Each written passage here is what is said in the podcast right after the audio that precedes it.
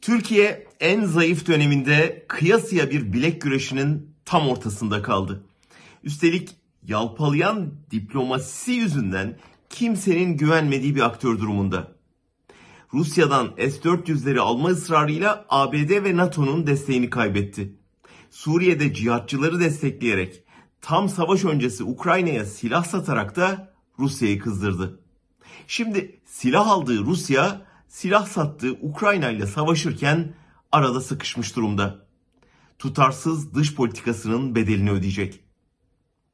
Dışişleri Rusya'nın Ukrayna'ya askeri müdahalesinin ardından yaptığı açıklamada ülkelerin toprak bütünlüğüne ve egemenliklerine saygı duyulması gerektiğini dile getirip sınırların silah zoruyla değiştirilmesine karşıyız dedi.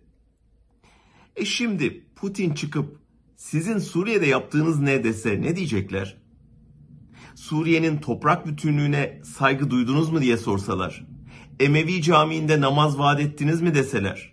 Sınır değişimi için Suriye'ye silah sevk ettiniz mi diye sorsalar. Bir cevabı var mı Türkiye'nin?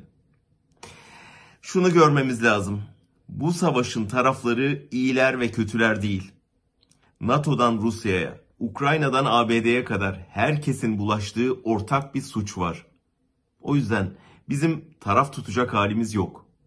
Putin de, Zelenski de, Xi Jinping de tıpkı Erdoğan gibi demokrasi, insan hakkı, özgürlük tanımayan, güç politikasını savunan ve yer kürenin geleceği için tehdit oluşturan rejimlerin temsilcileri.